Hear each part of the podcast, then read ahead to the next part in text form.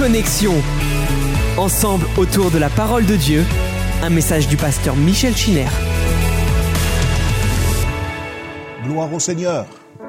Eh bien, je suis très heureux de vous retrouver pour cette euh, cinquième euh, partie de notre commentaire adapté euh, du livre de la Genèse. Je suis convaincu que je vous mets à rude épreuve. D'abord, le temps que je vous demande de me consacrer régulièrement, une heure à chaque fois, et puis toutes ces données, car euh, vous avez compris qu'on ne peut pas aborder le thème de la création sans qu'il y ait des références à la physique, à l'astrophysique, au monde inconcevable des étoiles. Nous avons vu, euh, au travers de ces différentes interventions, euh, la grandeur inimaginable de notre univers. Et c'est pour cela que si quelqu'un nous reçoit, nous, nous, prend en chemin euh, ce matin, eh bien, je ne peux que lui conseiller de faire le lien avec ce qui a été vu et ce qui a été euh, partagé. En fait, il faut comprendre que nous sommes en face euh, d'un tableau qui, qui dépasse tout ce que nous pouvons concevoir. Lorsque l'Écriture nous parle de la terre qui était informe et vide, expression que vous connaissez maintenant, tohu va bohu, que l'on traduit par désolation, par vide. Euh, on peut le traduire également par solitude et chaos. D'ailleurs, en français, cette expression tohu bohu, qui dérive euh, directement de l'hébreu, signifie un, vacarme, euh, un tumulte bruyant, un bruit confus. Ce tohu bohu décrit un état impensable, un état inimaginable, faute de références, faute de principes et de lois. En hébreu, il évoque un vaste espace qui est dépourvu de signification. Le célèbre commentateur euh, juif Rashi décrit euh, ce tohu-bohu comme étant le premier état de la matière qui aurait plongé l'homme, s'il avait été présent, car l'homme n'est pas encore créé qui aurait plongé l'homme dans un état de stupéfaction absolue. Mettez-vous, pendant quelques instants, mettez-vous devant un tableau. Imaginez que vous êtes devant un, tableau. Essayez de vous représenter avec un crayon ou une craie à la main l'image qu'évoque dans votre esprit ces mots euh, de la Genèse. Et la terre était informe et vide, les ténèbres couvraient l'abîme, et l'Esprit de Dieu se mouvait au-dessus des eaux. Essayez de, traduire ça par une image. Je crois que vous êtes réellement en difficulté. Il n'y a rien dans ce verset qui puisse être reproduit par le dessin, ni même clairement défini.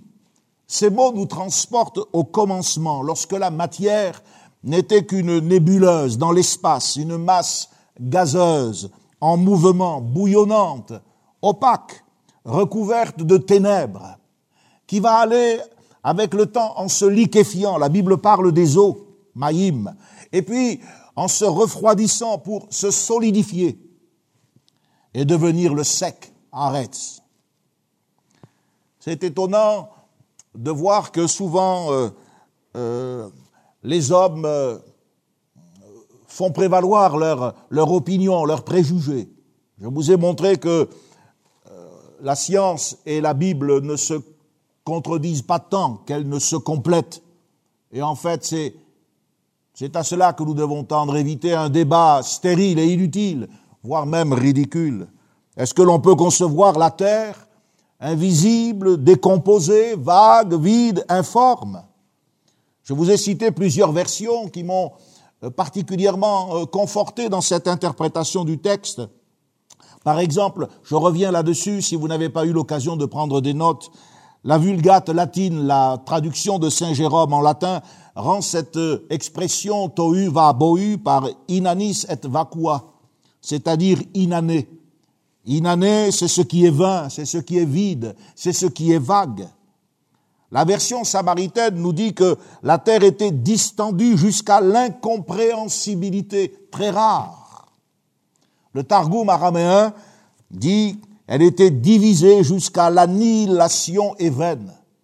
Et je vous ai euh, rappelé la dernière fois qu'en physique, l'annihilation désigne la réaction entre une particule et son antiparticule qui conduit généralement à une désintégration totale.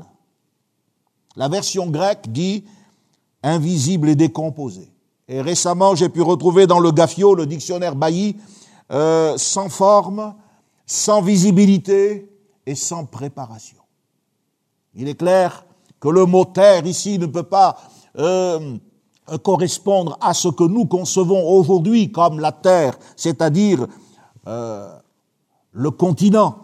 Le mot hébreu utilisé pour désigner la terre, aretz, évoque, c'est vrai, ce qui est stable, ce qui est, ce qui est inférieur. C'est vrai qu'au verset 10 de ce premier chapitre, eh bien, ce mot va désigner la partie sèche, les continents ou le continent, c'est-à-dire la terre ferme. Mais comme on le verra pour le mot jour, le mot arrête peut avoir différents sens. Dans ce contexte du verset euh, premier, le mot désigne la matière de l'univers en expansion, notre planète n'étant pas encore formée. Le mot arrête en hébreu a pour racine le verbe roots, qui signifie courir. Cela pourrait évoquer l'expansion vertigineuse de la matière, le premier degré des formes initiales de notre univers qui va être ensuite développé vers des formes supérieures. En fait, je crois qu'à ce moment-là, la matière primitive est désordonnée, elle est sans forme, elle est concentrée dans une boule de feu infiniment petit.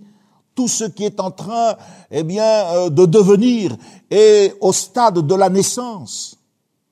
C'est une espèce de soupe primordiale, comme euh, on l'a dit, pour ne pas trouver de mots plus justes.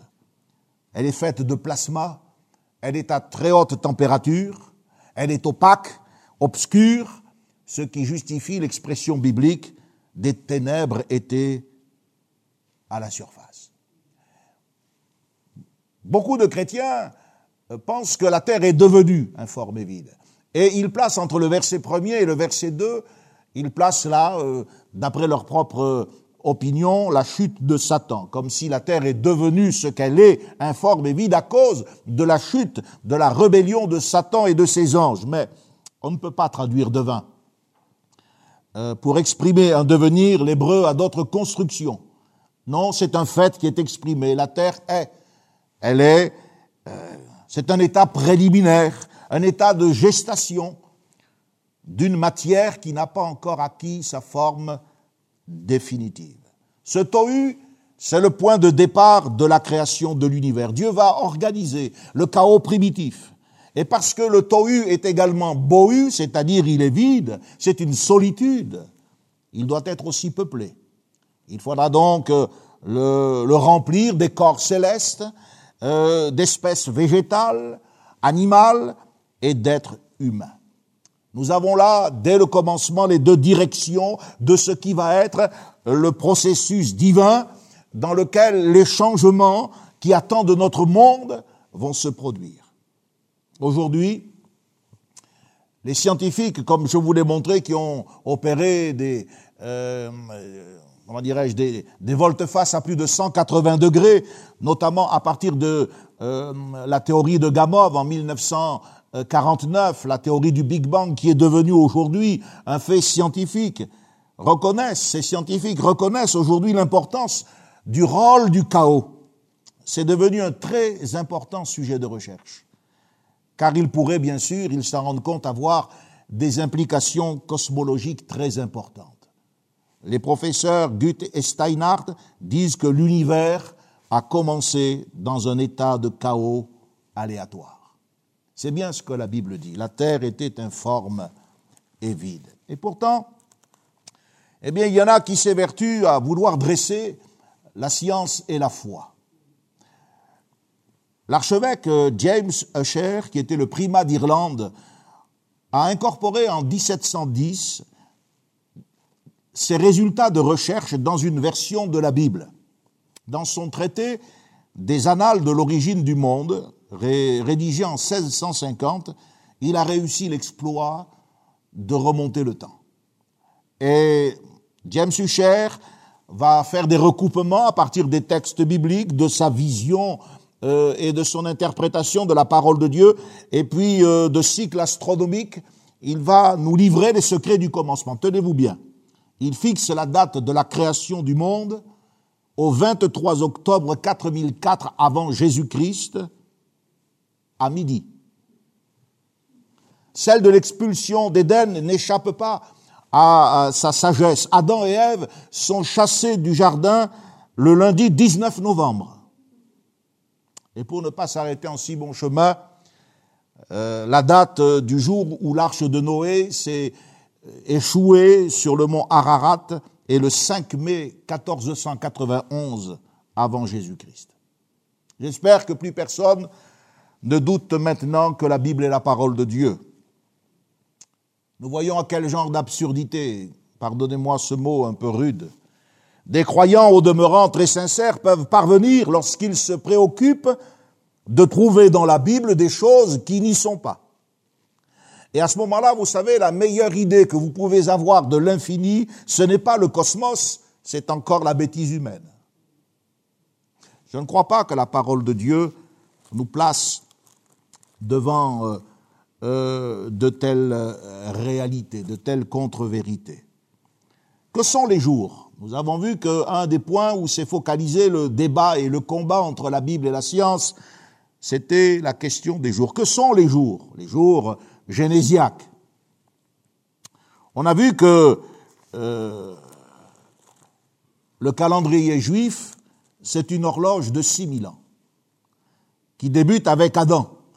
Et on a vu que les six premiers jours de la création étaient en dehors de ce décompte. Il y a en fait deux décomptes dans euh, les premiers chapitres de la Genèse. Il y a le décompte euh, qui se fait à partir des générations, euh, par l'addition des âges, et puis il y a les six jours de la création. Pendant les six jours de la création, on est en présence d'une définition du temps et d'un écoulement du temps qui est particulière est complètement différente de notre expérience d'être humain. C'est comme si les événements étaient perçus selon un point de vue cosmique. Le temps n'est pas le même à la création et de nos jours. Les six jours de la Genèse offrent donc une mesure de temps différente qui est sans relation avec le temps humain. Vérifiez-le, ce n'est qu'à partir de la création d'Adam que l'écoulement du temps va être exprimé en années Adam et Ève vivent 130 ans, par exemple, puis ils engendrent 7, et on sait que tous les jours de la vie d'Adam furent de 930 ans. Depuis Adam, le flux temporel devient un concept accessible, un concept humain, compréhensible, alors qu'au-delà d'Adam et de sa création, on est dans un concept abstrait qui va s'exprimer par cette expression soir et matin. C'est Einstein qui nous a parlé de la relativité du temps, sans entrer dans tous euh, les détails de ses recherches et de son équation, chose qui m'est impossible de réaliser. Je voudrais rappeler que dans la perspective humaine, les jours sont la définition du temps à la mesure de l'homme. La Bible dit bien, enseigne-nous à bien compter nos jours. Psaume 90. Ce que je vois, c'est que le Dieu d'éternité avance de jour en jour. La Bible nous enseigne que Dieu prend du temps. Il aurait pu euh, obtenir le produit final euh, dès le départ, dès la création de l'univers et à partir même du néant, mais ce n'est pas sa façon de procéder. Dieu fait les choses en son temps et à sa manière. Dans la langue hébraïque, le mot qui désigne le temps, Zeman, comporte une idée d'élaboration, de maturation, une préparation en vue d'un futur. C'est ce que je vous avais dit lorsque je vous avais rappelé qu'il nous fallait penser l'idée du commencement à travers la langue hébraïque qui englobe les idées de projet, de finalité, de signification. Nous, nous aimons faire les choses dans la précipitation. Nous, les humains, nous aimons faire les choses dans l'instantané. Mais la création prend du temps. C'est ce que la Bible montre. la rédemption, dont la première promesse se trouve au verset 15 et au chapitre 3 à propos de la postérité de la femme qui écrasera la tête du serpent. La rédemption prendra du temps. Ce n'est qu'au temps marqué que Christ est né d'une femme sous la loi afin d'accomplir les promesses qui avaient été faites au Père. Il n'y aura que, l'acte final, l'acte final de la rédemption qui, lui, sera instantané. Nous ne mourrons pas tous, dit Paul, mais tous nous serons changés en un instant, en un clin d'œil. Le grec dit en atomos. Tiens, on est déjà dans le cycle euh, du vocabulaire scientifique. En un clin d'œil, à la dernière trompette, elle sonnera, les morts ressusciteront incorruptibles et nous, nous serons changés. Dieu nous a donné des jours. C'est ce qui explique en partie que le récit de la création soit donné en jour. Le temps se vit en jour. L'espace, c'est la terre sous le ciel. Et pour vivre, nous les hommes, il nous faut le temps, du temps et de l'espace. Il nous faut un endroit. Et c'est parce que il nous fallait tout cela que Dieu, qui veut construire une histoire avec un grand H. Il veut construire l'histoire avec notre humanité et puis aussi une histoire personnalisée avec chacun de nous. Dieu va le faire dans le temps et dans l'espace. C'est pour cela que dans la Bible, vous avez bien sûr le récit de la création, mais le récit de l'Éden, puis la vie des patriarches, puis la constitution d'Israël, puis la venue de Jésus. Et enfin, l'édification de l'Église comme d'une épouse qui est tirée du côté percé de Jésus à la croix. Comment devons-nous interpréter le mot jour? Faut-il l'interpréter au sens littéral ou en période géologique qui se compte, elle, d'après les scientifiques, en millions d'années? Alors ici, je voudrais que vous gardiez bien à l'esprit que euh, les mauvaises interprétations peuvent se faire des deux côtés. Certaines peuvent mal interpréter ce qu'ils appellent l'épreuve de la nature, qui ne sont des fois que des théories, et les chrétiens peuvent également se tromper dans l'interprétation de l'écriture. Mais nature et écriture sont les deux, les deux, les deux volets euh, d'un même ouvrage. Dieu est l'auteur de la nature et par le Saint-Esprit, il est l'auteur de l'écriture. Donc on a vu qu'il y a une différence entre le concept humain euh, compréhensible du temps qui s'exprime en jours, en années, et puis ce concept abstrait de ces jours qui sont au-delà du temps, qui s'exprime par soir et matin. N'imposons pas notre connaissance actuelle des choses au texte de la parole de Dieu. Sommes-nous sûrs, par exemple, que durant cette première semaine, la Terre tournait autour de son axe ou autour du Soleil comme aujourd'hui? Sommes-nous sûrs que euh, l'inclinaison de 23,5 degrés par rapport au plan de l'écliptique de son axe était déjà en place? Ou bien cette Terre s'est-elle inclinée au moment du déluge, lorsque les sources du grand abîme ont submergé les continents? Voyez, quoique ce passage semble indiquer une création instantanée, le chapitre 2, par exemple, euh, va supposer un processus échelonné dans le temps avec des intervalles. Si vous faites bien attention, le chapitre 1 nous dit que l'être humain, homme et femme, il les créa mâle et femelle. L'être humain fut créé après l'apparition des animaux terrestres. Verset 24, verset 25. Mais au chapitre 2, rappelez-vous-en, il est dit que la femme fut créée seulement après que l'homme ait donné leur nom aux animaux. Donc on se rend compte que il y a comme une ambiguïté. Dieu veut peut-être nous mettre sur la route, sur que ces jours de la Genèse sont des séquences qui indiquent le rythme et les étapes de la création. L'échelle de temps divine n'est pas la même que celle de l'être humain.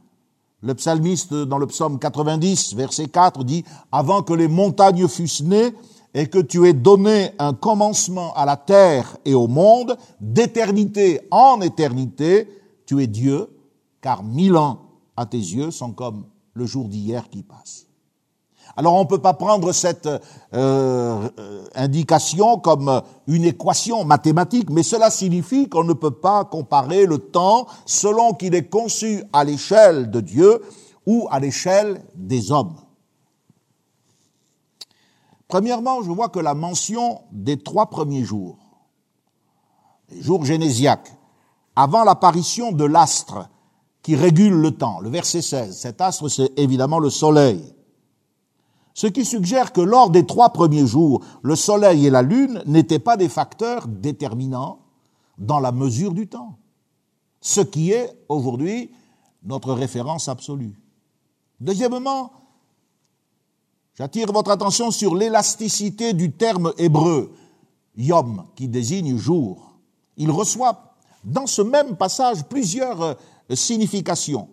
Premièrement, jour va désigner la lumière cosmique entre, euh, en rapport avec euh, les, les, temps primordiaux, verset 5. Dieu nomme la lumière jour, et cela sans rapport avec la succession du temps. Deuxièmement, regardez le verset 14, le jour désigne une durée de 24 heures. Lorsqu'il est question des temps, des jours et des années, c'est l'énumération des saisons. Là, le soleil et la lune sont euh, dans euh, l'espace sidéral. Troisièmement, jour va désigner la partie éclairée par opposition à la nuit, dans une période de 24 heures. Or, la partie éclairée d'une période de 24 heures, du jour, c'est 12 heures. Il est dit pour séparer la nuit d'avec le jour. C'est 12 heures. C'est plus 24. C'est plus 1000 ans qui sont égales au jour d'hier. Et puis c'est plus ce, ce jour qui est en rapport avec la lumière cosmique, qui s'est euh, propagé à cette vitesse fulgurante, on va y revenir dans quelques instants, au moment de la, de la création. Quatrièmement, regardez le mot jour, il désigne toute la période de la création. Voici les origines du ciel et de la terre quand ils furent créés. Genèse 2, 4. Le mot en hébreu, c'est Beyom, au jour où il fut créé. Au jour où il fut créé. Donc voilà, ce jour, c'est 12 heures, ça peut être 24 heures, ça peut être euh, les, six étapes de la création avec ce, ce Shabbat qui n'a pas de soir.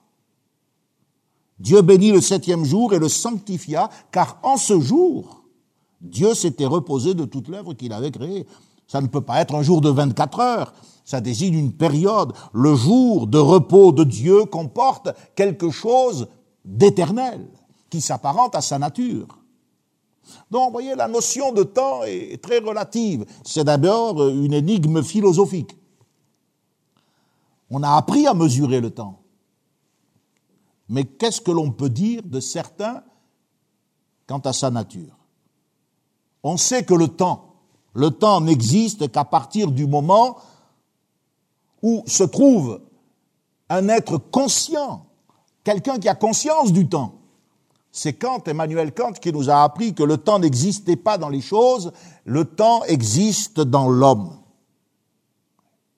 Et ce n'est qu'à partir du moment où l'être humain est créé que le temps va s'écouler euh, sur la base euh, des jours, des mois, des années que nous pouvons euh, facilement appréhender. Ainsi, dans les catégories scientifiques, les milliards d'années, qui sont un concept mathématique, eh bien, ne nous permettent pas d'appréhender la signification de ce nombre à partir de notre expérience humaine. Albert Einstein, on va faire euh, un résumé.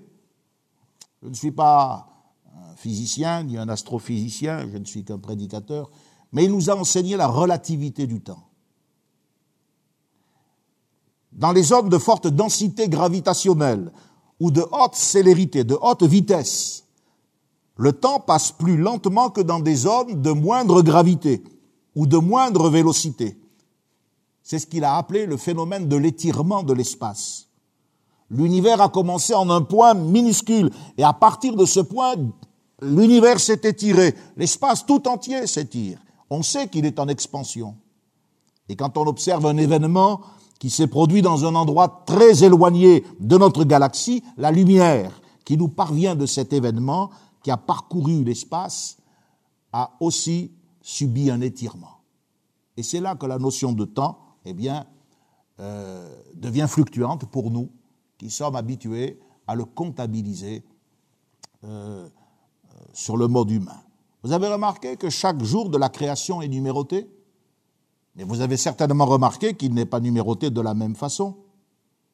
Le verset 5 nous dit, il fut soir et matin, jour 1.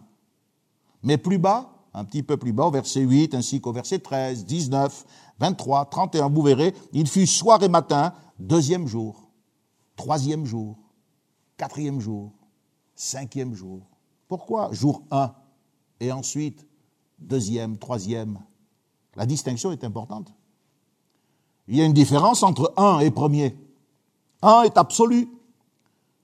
Premier, c'est relatif.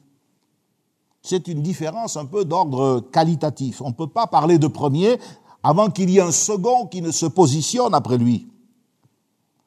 Si je comprends ce texte, mais c'est mon interprétation, si la description biblique des six jours avait été du point de vue d'Adam ou de Moïse, qui a écrit la Genèse, c'est-à-dire en regardant rétrospectivement, nous trouverions écrit premier jour. Mais le point de vue tel qu'il est défini par la Genèse est donné depuis le commencement. C'est-à-dire le regard tourné vers l'avenir, c'est le point de vue de Dieu. Ce n'est qu'au commencement de la création de l'homme que la Bible va changer de perspective. Et le récit va se faire sur la base du temps humain. Donc les 15 milliards, 14,7 milliards euh, d'années observés dans l'âge de l'univers, estimés par euh, les, euh, les, les, scientifiques, correspondent à notre point d'observation lorsque nous contemplons en rétrospective la naissance de l'univers. Mais à quoi ressemble le temps écoulé depuis cet instant, selon les Écritures? La Bible répond à six jours. En créant la lumière le quatrième jour, Dieu va créer des astres pour éclairer et marquer les époques, les jours et les années. Seulement à partir du quatrième jour. C'est-à-dire pour compter le temps. Le monde n'a pas été créé dans le temps, il a été créé avec le temps. Le temps n'est pas éternel, c'est Aristote qui le disait, et puis récemment encore, je vous parler de euh, cette interview de scientifique au début du XXe siècle qui disait que le temps n'a, eh bien, le monde n'a pas d'âge, il est éternel. Non, non, non, le temps n'est pas éternel. L'espace et le temps ont le même âge. C'est la physique de la relativité générale qui montre que le temps, l'espace et l'énergie sont dépendants les uns des autres. Le commencement du temps, c'est Bereshit, au commencement. Au moment où Dieu parle, le temps est créé et en même temps que l'espace et l'énergie. Donc il ne faut pas oublier que si l'univers a 15 milliards d'années, c'est parce qu'elles sont observées dans des conditions spatio-temporelles dans lesquelles aujourd'hui nous existons. Et la clé de compréhension, c'est que pendant que nous portons un regard en arrière sur les origines du monde, l'écriture, elle, porte un regard en avant à partir de coordonnées spatio-temporelles qui sont totalement différentes.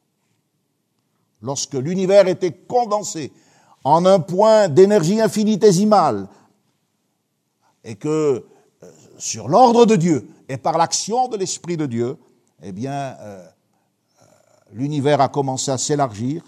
Depuis, l'espace ne cesse de s'étirer, et c'est cela qui altère notre perception et notre compréhension du temps des origines.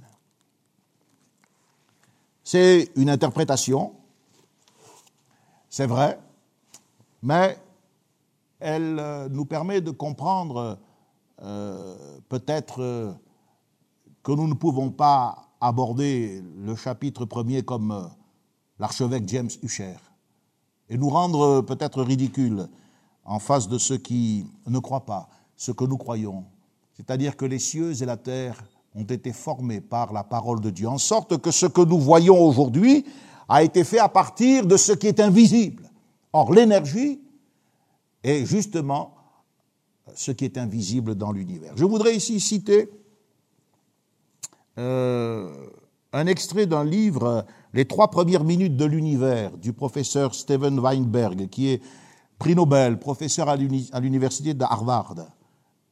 Voici ce qu'il dit, ça m'a paru intéressant, un peu comme euh, un complément qui peut euh, élargir notre réflexion, car en fait, nous ne sommes pas en train euh, d'édicter des dogmes, nous réfléchissons ensemble.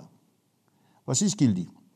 À ce moment-là, donc au commencement, tout l'univers, les centaines de milliards de galaxies, d'étoiles, de planètes, tout l'univers est contenu dans un espace d'une petitesse inimaginable, une sphère de diamètre de 10 puissance moins 33 cm. La densité et la, température ont des valeurs que l'esprit humain ne peut saisir. Les événements vont se précipiter. Il se passe dans les premiers milliardièmes de seconde beaucoup plus de choses que pendant les siècles qui vont suivre. L'univers va s'enfler de façon phénoménale. À 10 moins 32 secondes, l'univers a grandi d'un facteur 10 puissance 50. Bien qu'inconcevablement grande, la température va baisser. L'univers va se dilater, se refroidir. Les particules élémentaires vont se former, s'assembler pour former des noyaux d'hydrogène et d'hélium. Pour les scientifiques, il s'est passé trois minutes après l'instant original, c'est-à-dire après le moment où Dieu a dit que la lumière soit. Les photons sont arrêtés par la forte densité des électrons. Notre univers est complètement opaque. Les ténèbres étaient sur l'abîme. Bien que la température ne cesse de baisser selon les lois reconnues de la thermodynamique, elle reste encore inconcevablement grande, 10 puissance 32 degrés Celsius. Toute cette soupe primordiale formée de particules élémentaires chargées électriquement est ténébreuse. La température maintenant est descendue assez bas, environ 3000 degrés Celsius, et la matière s'organise en atomes électriquement neutres, ce qui va permettre à la lumière de s'échapper. D'opaque, l'univers va devenir transparent et clair. À ce moment-là, les physiciens estiment que nous sommes en l'an 380 000. La Bible dit Yom Had, jour 1. Car le premier jour, Dieu, eh bien, il crée la matière et Dieu crée également la lumière. On a vu quelque chose de, stupéfiant. Les origines nous placent en face d'un modèle qui dépasse notre imagination. Le Dieu qui est esprit, ce Dieu qui se présente à Moïse en disant Je suis qui je suis. Nous ne pouvons pas nous utiliser le jour de cette manière. Aujourd'hui nous sommes, mais demain nous serons, et hier euh, nous étions. Mais lui, il est. Il est euh, El Hay, le Dieu vivant, l'éternel, celui qui est toujours présent. Et ce qui est remarquable, c'est le rôle que l'esprit va jouer. Il nous a dit que l'esprit se mouvait. Et on voit que, euh, alors qu'il est sur les ténèbres, Rosek, qui signifie obscurité, noirceur, je vous ai dit que la racine de ce mot exprime un mouvement violent, un mouvement désordonné. Rosek, c'est une force interne qui cherche à se distendre. C'est ce que nous disent les, les hébreux. Euh, en réaction à une contraction, à une compression. On imagine cette nébuleuse gazeuse. Parce que tout démarre comme ça, les étoiles sont des gaz. Et puis euh, la vitesse de rotation fait qu'ensuite, eh bien, ça se solidifie jusqu'à ce qu'elles explosent. Elles meurent. Et puis euh, d'autres étoiles se renaissent. Le flux chaotique et menaçant de l'abîme va subir une transformation. Et la Bible dit qu'il y avait des eaux à la surface. Et ce processus euh, n'est pas expliqué à la manière des scientifiques. La Bible nous dit que c'est l'attitude de l'esprit qui va apporter un apaisement. Euh, le souffle de Dieu va, se prolonger par l'action de la parole de Dieu qui, euh, qui va dompter les ténèbres, comme lui-même, l'Esprit avait dompté euh, les flux de l'abîme, théum. C'est bien ce que dit David. Il dit les cieux ont été faits par la parole de l'Éternel, toute leur armée par le souffle de sa bouche. Il amoncelle en un tas les eaux de la mer et il met dans des réservoirs les abîmes. Oui, notre Dieu est extraordinaire. On a vu la puissance de sa parole, une parole qui ne connaît pas d'échec. Il dit, et la chose arrive. Il ordonne, et elle existe. C'est un miracle, cette parole. Et c'est ce, cette irruption de la parole qui va faire surgir la lumière. Le mouvement de l'esprit est signalé non pas comme une anecdote. Si vous regardez l'écriture, vous voyez que les activités attribuées au Saint-Esprit ont, toujours des répercussions euh, miraculeuses. Lorsque l'Esprit, l'ange Gabriel est venu dire, l'Esprit te couvrira de son ombre. Alors, euh, le, processus de formation d'un enfant, en dehors des lois naturelles, de l'ovule d'une mère et d'un spermatozoïde de son père, le processus de formation d'un corps dans un sein virginal a été mis en place. Songez qu'à un moment donné, notre Sauveur n'a pas été plus grand qu'une tête d'épingle. C'est ce qu'aujourd'hui nous savons de la naissance de nos enfants, lorsque nous pouvons, euh, euh, par les voies internes, observer les différentes étapes de la formation d'un fœtus. C'est le Saint-Esprit qui l'a couvert de son ombre. Pensez à la naissance de l'Église. Lorsque l'Esprit est venu sur ces hommes poltrons, faibles, qui ne comprenaient pas les choses, alors la puissance leur a été donnée, la connaissance leur a été donnée, les dons spirituels leur ont été donnés. Ils ont commencé à avoir part au siècle à venir. Bien qu'étant dans ce monde présent, ils avaient déjà part aux puissances du siècle à venir. Et pensez à la résurrection des corps. Romains chapitre 8, verset 11 nous dit que c'est l'Esprit qui rendra la vie à nos corps mortels. Imaginez ces milliards de cellules. Quand on parlera de la personnalité d'Adam, nous verrons un petit peu aussi ce côté infiniment petit euh, dans l'être humain. C'est aussi un, un microcosmos. Mais Dieu va ressusciter tout cela. Et on comprend alors que la référence à l'esprit dans le chapitre premier du livre de la Genèse, ce mouvement, ce vol, doit être euh, pris au sérieux. C'est une anticipation de l'œuvre créatrice de Dieu. En fait, il me semble que dans ce moment, ce moment qui échappe à toute vérification, que le fondement de toutes les lois physiques en vigueur dans notre univers et dans le cosmos a été posé. Toutes les constantes qui font que la vie est possible, qu'elle soit compatible avec l'état de notre planète et seulement de notre planète, avec euh, les distances qui nous séparent euh, des, autres galaxies, l'équilibre entre les masses des, des, planètes, tout cela, eh bien, a été posé dans ce moment-là. C'est pour ça que l'Écriture parle des fondements du monde. Mais les fondements du monde, ce ne sont pas des piliers matériels, mais ce sont ces lois, euh, ces constantes. L'esprit est le principe même de la vie, de la vie euh, euh, dans l'univers, de la vie physique, de la vie morale. Et il est là en train de féconder la matière. Il va lui donner, à partir de son énergie éternelle et divine, il va lui donner tout son potentiel. Car dans quelques jours, Dieu va dire que la terre produise, que les eaux grouillent, et c'est à partir de là que toutes ces lois qui ont été en quelque sorte imprégnées à un univers euh, qui n'était pas encore réalisé, qu'elles euh, vont donner euh, naissance à tous les organismes que nous connaissons. C'est une préparation, un mouvement vibratoire d'origine divine qui va permettre de passer de l'inorganique, de l'inconsistant, à l'organique. L'énergie va se transformer en matière et dans une matière qui va pouvoir accueillir la vie. En hébreu, planer, c'est merachefet, qui signifie battre des ailes, voler, se dilater, s'épandre. Ça exprime un mouvement vivifiant. Il y a une notion, bien sûr, de calme, de douceur. Certains lui ont donné même le sens de couver avec euh, cette idée d'incubation. Bon, ici, je pense qu'il faut être prudent quand même avec le sens de couver, bien que ce ne soit pas quelque chose de, à écarter absolument. Les vieux, pourquoi? Parce que les vieux mythes babyloniens parlent de la création du monde comme de l'éclosion d'un œuf. Moïse ne s'inspire pas des Babyloniens. Moïse parle par l'Esprit de Dieu.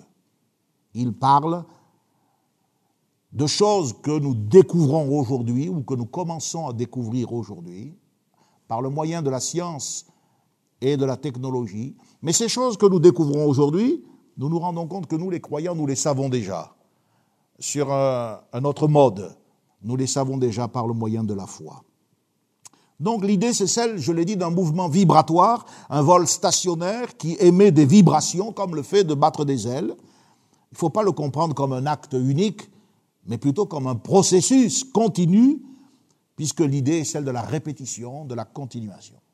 C'est à partir de ce mouvement que la création va évoluer, du tumulte vers l'apaisement, du vide vers la plénitude, de ce qui est informe vers la forme.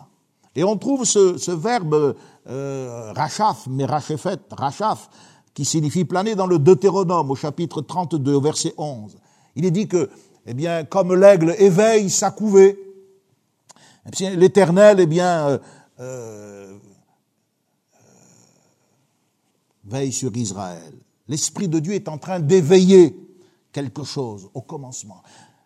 Quelque chose qui va mettre en mouvement les molécules de la vie, les forces constantes de l'univers. Beaucoup plus tard, en référence à ce texte du Deutéronome 32, Lorsque Dieu va décider d'éduquer les nations, Dieu va tirer du nid des peuples Israël. Il va l'éveiller comme l'aigle éveille ses oisillons. Et Dieu va euh, s'employer à, enseigner à Israël, il va lui apprendre à voler. Mais on sait qu'Israël ne va pas voler dans la bonne direction. Ce qu'on sait, c'est que l'histoire, car nous avons lu le livre, cet esprit qui repose au moment de la création. Cet esprit qui a essayé euh, d'éveiller Israël à la conscience de la vérité en lui donnant un appel spécifique. On sait que l'esprit reposera un jour sur l'homme. Oui, l'être humain est appelé à recevoir l'esprit. Le livre de la Genèse qui commence avec l'esprit de Dieu se mouvait au-dessus des eaux se conclut avec l'histoire de Joseph et on entend le Pharaon dire, trouverions-nous un homme comme celui-ci ayant en lui l'Esprit de Dieu?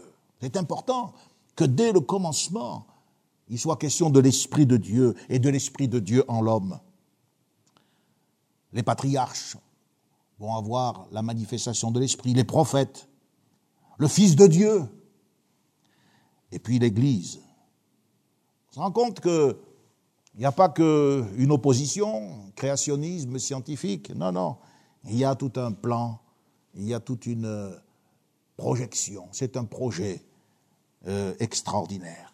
Que la lumière soit. Avec l'exercice de la parole, on assiste à des séparations. Je vais essayer d'aller un petit peu plus vite. La première chose à laquelle Dieu va s'attacher, c'est de briser l'opacité des ténèbres. Et ensuite, il va procéder à une séparation, une seconde séparation, les eaux en, dessus de l'étendue avec celles en dessous de l'étendue. Donc le premier jour, Dieu va assurer le temps. Lumière et ténèbres sont séparées. En nommant les ténèbres nuit, Dieu les identifie et puis Dieu les limite. En quelque sorte, elles sont parquées à l'intérieur d'une limite. La création, selon la Bible, nous enseigne les limites. Ce qui est nommé est défini, mais c'est aussi limité. Nommé nuit, les ténèbres définissent la notion de temps. Les eaux séparées en haut et au-dessus et au-dessous de l'étendue définissent l'espace. Il nous faut le temps et l'espace. L'espace est assuré pour la création, car l'homme a besoin du temps et de l'espace pour pouvoir vivre pour pouvoir apprendre à connaître Dieu, pour pouvoir apprendre à, vivre avec l'Esprit. Mais comment est-ce qu'il faut entendre cette séparation de la lumière avec les ténèbres? Les ténèbres ne sont pas une substance qui peut être littéralement mélangée euh, et séparée ensuite de la lumière. Ténèbres, logiquement parlant, ça signifie absence de lumière. Et s'il y a des ténèbres, il n'y a pas de lumière. Alors quelle est la signification? Est-ce qu'on doit comprendre Dieu sépare la lumière d'avec les ténèbres euh, comme une séparation spatiale? Non, je crois qu'il faut aller chercher la compréhension de ce verset, là encore, ailleurs. La nature de cette lumière est mystérieuse. Elle est énigmatique. Pourtant, on ne peut pas passer rapidement dessus. Si vous regardez bien le chapitre premier, vous verrez qu'environ euh, un sixième de ce passage, de ce texte, lui est consacré. Le mot lumière en hébreu or revient quatre fois depuis sa création jusqu'à sa manifestation. Les rabbins disent que cette lumière a été cachée. Car cette lumière primordiale, c'est une expansion de la divinité, une émanation directe de Dieu qui ne doit réapparaître qu'à la fin des temps. Ce qui est intéressant, c'est que ce mot euh, or, en hébreu, lumière, a la même valeur numérique que le mot raz, en hébreu, qui signifie secret. Cette identité euh, permet de rapprocher le mot lumière et le mot secret. Cette lumière, elle renferme un secret. Et ce secret, c'est le mystère caché depuis la fondation du monde, en rapport avec celui qui un jour dira, osera dire, je suis la lumière du monde. Paul a affirmé aux Corinthiens, nous prêchons la sagesse de Dieu mystérieuse et cachée que Dieu, avant les siècles, avait destinée pour notre gloire. Amen. Je pense qu'on pourrait arrêter là. Et euh, si Dieu le permet, mardi soir, je euh, reviendrai avec vous sur la question de la lumière. Et on verra la connaissance qu'un homme comme Job avait des mystères de la création lorsqu'il dit, par exemple, Où est le chemin qui conduit au séjour de la lumière et par lequel elle se divise? Dites-moi, comment Job connaissait-il le phénomène de dispersion de la lumière? Alors qu'il a fallu attendre Isaac Newton pour euh, nous parler euh, et nous prouver le spectre de couleurs à l'intérieur de la lumière, comment Job pouvait-il parler de ce chemin de la lumière? On sait que la lumière, ce sont des ondes qui se transportent à la vitesse de la lumière. J'espère que cette parole a été lumineuse, qu'elle vous a aidé, et que, au cours de ce culte, après avoir chanté, avoir pris le repas du Seigneur, vous, vous touchez peut-être un peu plus du doigt la vérité, l'autorité, la sagesse de cette parole qui nous a été confiée, la Bible, et que vous, vous pouvez maintenant adorer en disant aussi au Seigneur merci pour ta parole. Je vous invite à terminer par la prière. Seigneur, nous te rendons grâce pour ta parole qui est la vérité. Nous te louons parce qu'elle euh, euh, nous parvient aujourd'hui et nous avons tant de difficultés à comprendre et à saisir euh, tous les mystères et les secrets qu'elle renferme, mais nous te bénissons. Parce que tu nous as fait connaître Jésus, parce que celui qui le suit ne marche pas dans les ténèbres, mais il a la lumière de la vie. Et nous te remercions, Seigneur, parce que nous sommes parvenus à croire que le monde a été fait par la parole de Dieu. En sorte que ce que l'on voit aujourd'hui n'a pas été fait à partir de choses visibles. Seigneur, merci. Merci pour euh, l'écriture sainte. Merci pour la vérité de ta parole. Bénis ton peuple que dans ce temps particulier de confinement, ces, commentaires adaptés nous aident à, à réfléchir, à nous confier en toi, à dépendre davantage de toi, à diminuer à nos propres yeux, et Seigneur, à avoir euh, une foi encore plus grande dans ta bonté et dans ta fidélité. Nous te remercions, Seigneur, pour ce temps. Que ton nom soit béni. Amen. Amen. Connexion ensemble autour de la parole de Dieu, un message du pasteur Michel Chiner.